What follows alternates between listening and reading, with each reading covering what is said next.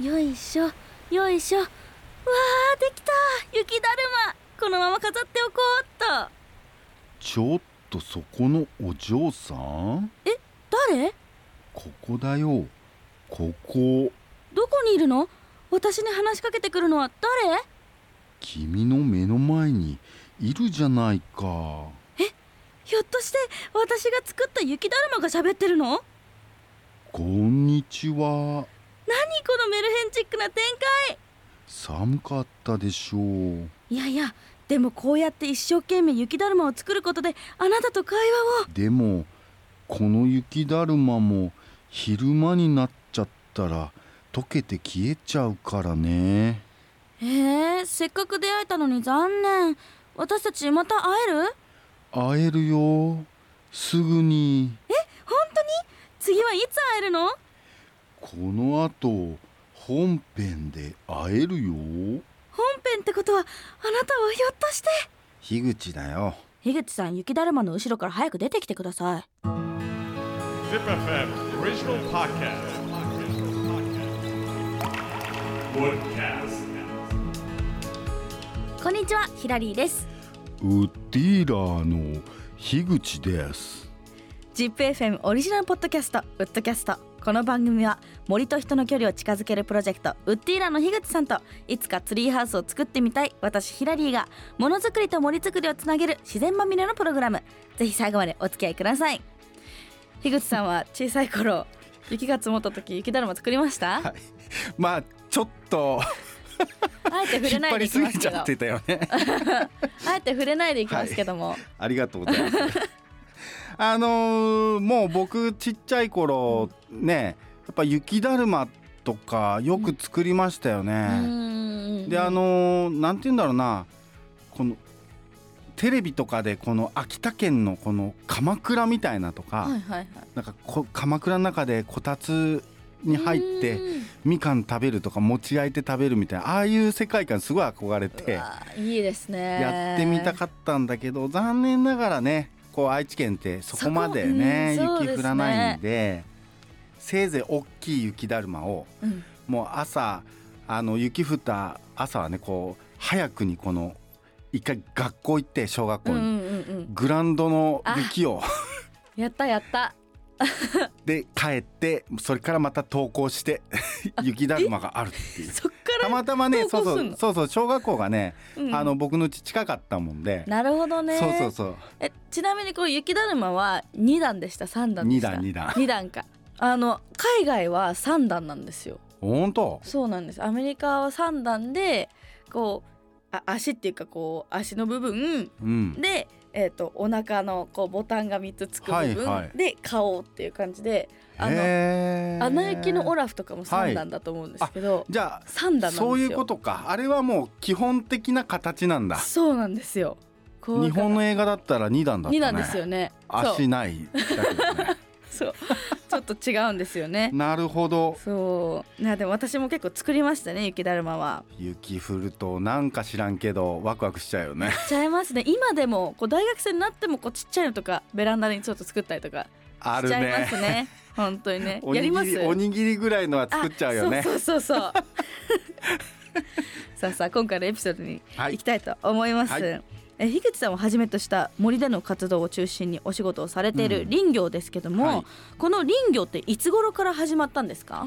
えーっとこの日本の歴史とねこの林業は切っても切れない関係ですからね、うん日本人は木で家を作って木で道具を作って木を植えて森を作ってきましたからね。うん、あーじゃあまあ結構昔から林業ってやってたんですか？はい。まああのーまあまず大事なのは森林整備なんです。うんうんうんこの健康な森づくりや山づくりをするには森林整備をすることが大事なんですが、まあ、大体江戸時代から本格的に森林整備が始まったと言われています。江戸時代から？うん、結構前からやってたんですねそうですね。まあ、江戸、まあ、いわゆるこの今の東京や大阪などこの大きな都市でうんうん。この人口増加に伴いこの木材の需要が増えていくんですけどうん。その需要に応えるために森林伐採が行われるようになりました。あはいはい。はい、それと同時にそのようなあの森林伐採による森林資源の枯渇とか、うんうん。この災害の問題も深刻化していったんですよ。やっぱじゃあその時はこの切ると災害が発生するっていうことまではたどり着いてなかったんですね。まあえーっとねそこでですね、うん。そその災害になったらとか、うんうんうん。そういうこともちゃんと考えられてて、あそうだったんですそう。か。あのそこでね、まあ、この森林を保全するための留山制度とか、諸国参戦掟っていうのが制定されて、うんうん、あの森林の整備と保全の必要性が訴えられるようになっていきました。うん。あでもちゃんともうその時代からもうん。うこの森林を守るための制度がちそうそう。ゃんとできていた。そうそう。あのー山がね崩れちゃってとかうんうんうん。災害が起きるから大変だっていうことで、うんうん。それに対してっていうのがこの諸国参戦起きて。うーん。だからねあのー昔まあ人山の方に住んだ方がうん。食べ物もあるしはいはいはい、水もあるしっていうことでうん。結構その天然の山をねうんうん。こう切り開いてあ。田畑にしていくっていうまあそういう時代なんですよね。あそうだった。でそうするといっぱい作付けしたいじゃない、うんうんうん。いっぱい作物収穫したいじゃない、だから田んぼどんどん切ってうん。開けていくと山崩れ起きちゃうっていうことで、はいはいはい。それはやめてねっていうことでお触れを出したのがこの諸国参戦起きて。まあうん。だ大体そういう内容なんですね。でなるほど。留山制度っていう方はうん。あのいわゆるですねもうなんていうんだな。木を切っちゃいかん。ああもう草木も切らないでくださいっていう、うん。草木も取っちゃダメ。結構厳しい。そうそういうぐらいのな、まあ、あの内容なんですよ。へえ、もうそう結構しっかりとしたあ内容としてはそうですね。はあったんですい、ね、はい、であの飛鳥時代とかこう奈良時代って、うんうん。宮殿とかお寺を作るのに必要な木をたくさん切ってったんですよ。はいはいはい。でこの特にこの山は誰かの山みたいな決められてなかったんであどんどんとそう切ら切られてしまっていたんですがこう江戸時代になるとねこう森林はそれぞれの藩あはいはいはいはいはい、うん。薩摩藩とかそうそうそうそうそう、はいはい。の所有になってむやみやたらにもう大量伐採しないようにっていう、まあ、その触れ、まあ、そそれが先ほどのその富山制度、うんうんうんうこれ本当に厳しかったのはうん。木一本首一つって。ええそんな？そそれぐらいの厳しさなんだよ。やば。要するに木を一本勝手に切ったらうんうんうん。首が飛んじゃう。へえだからもう昔はすごいよ。いやなんかあのー生類憐れみの例ってあるじゃないですか、まああれも結構厳しかったじゃないですか。あれだけかなと思ったんですけど木の方でもあったんですね。富山はすごいですよ、すやば、うん、へえまだもちゃんとそそうそう、うん。それぐらいその乱伐っていうのかな、うんうんうんなんていうんだろうな。重要視されてたんですねしっかりそういうのが。だしその高くこの取引されてるとか、あのやっぱりお城を作るとかはいはいはいはい。高級なものにこの材料をねうんうん。使ったりする。特にこの辺だと基礎ヒノキとか、うんうんうん。そういったものって高級品だからさ。そっか。じゃあこう誰のって決まってなかったらそれは誰か切って持ってきたくなっちゃうもんね。そうそうそうそう。もう勝手に切ることはできんかった。なるほどね。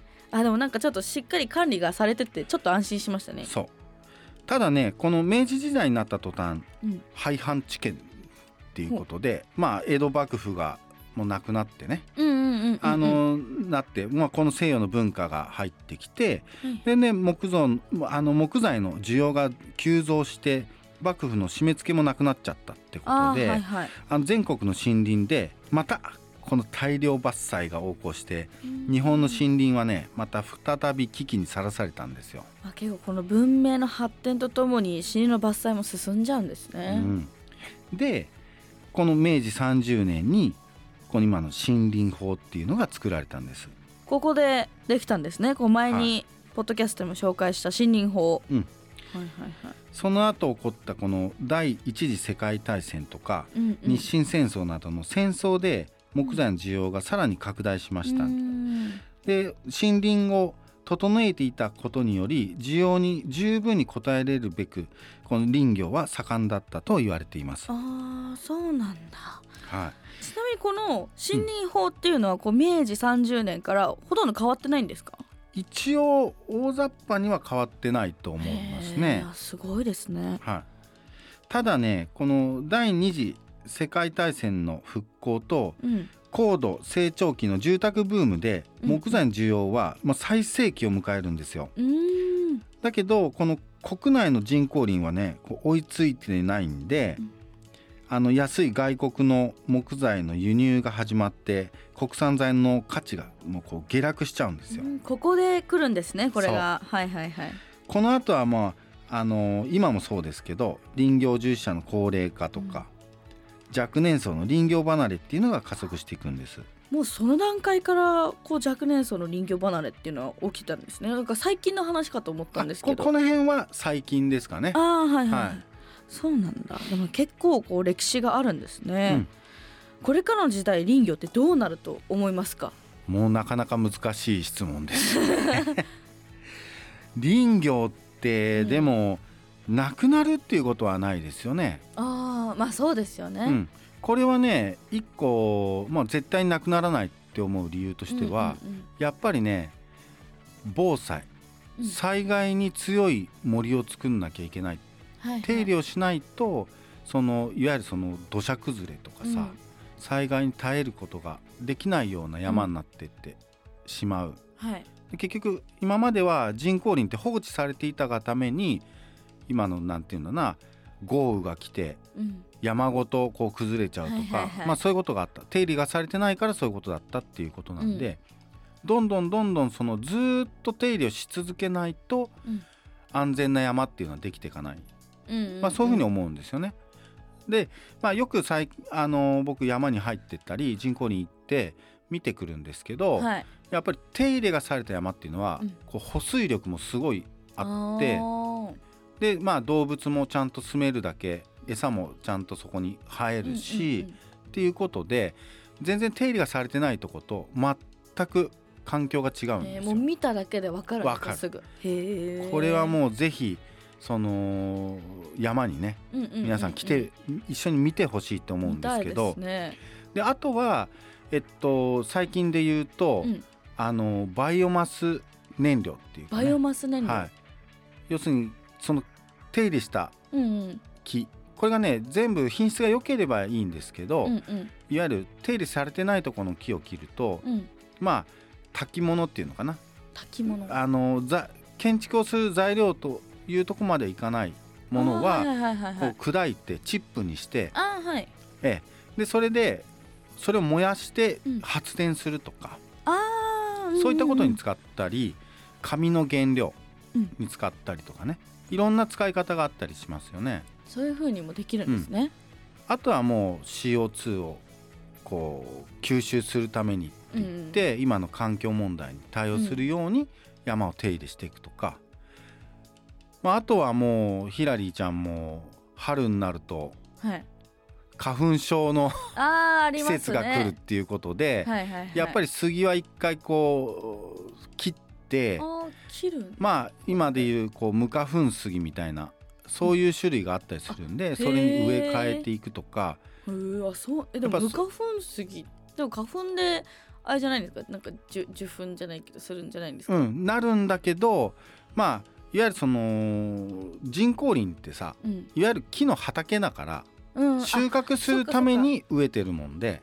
じゃあ別になんとかなっちゃうそうそうそうそう。無花粉杉の苗っていうのはまた違うとこの畑で作るよっていうことで。なるほどね。そっかそっかそっか。そうそう。だからそういう循環っていうのがもうずーっと先100年200年って続いていくと思うから、そうするともう林業ってなくなんないよね。そうですね。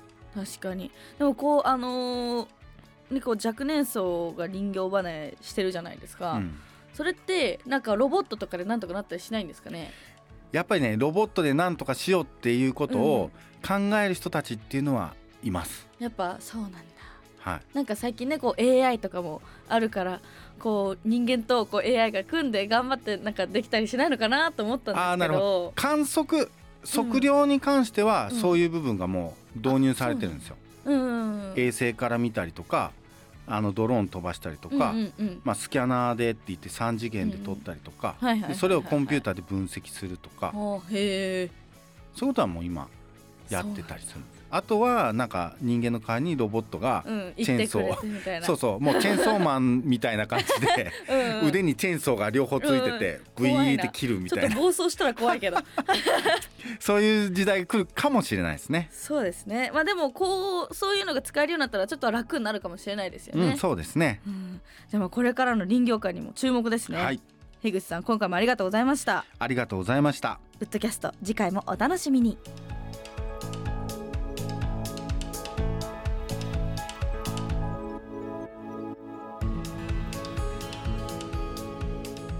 森は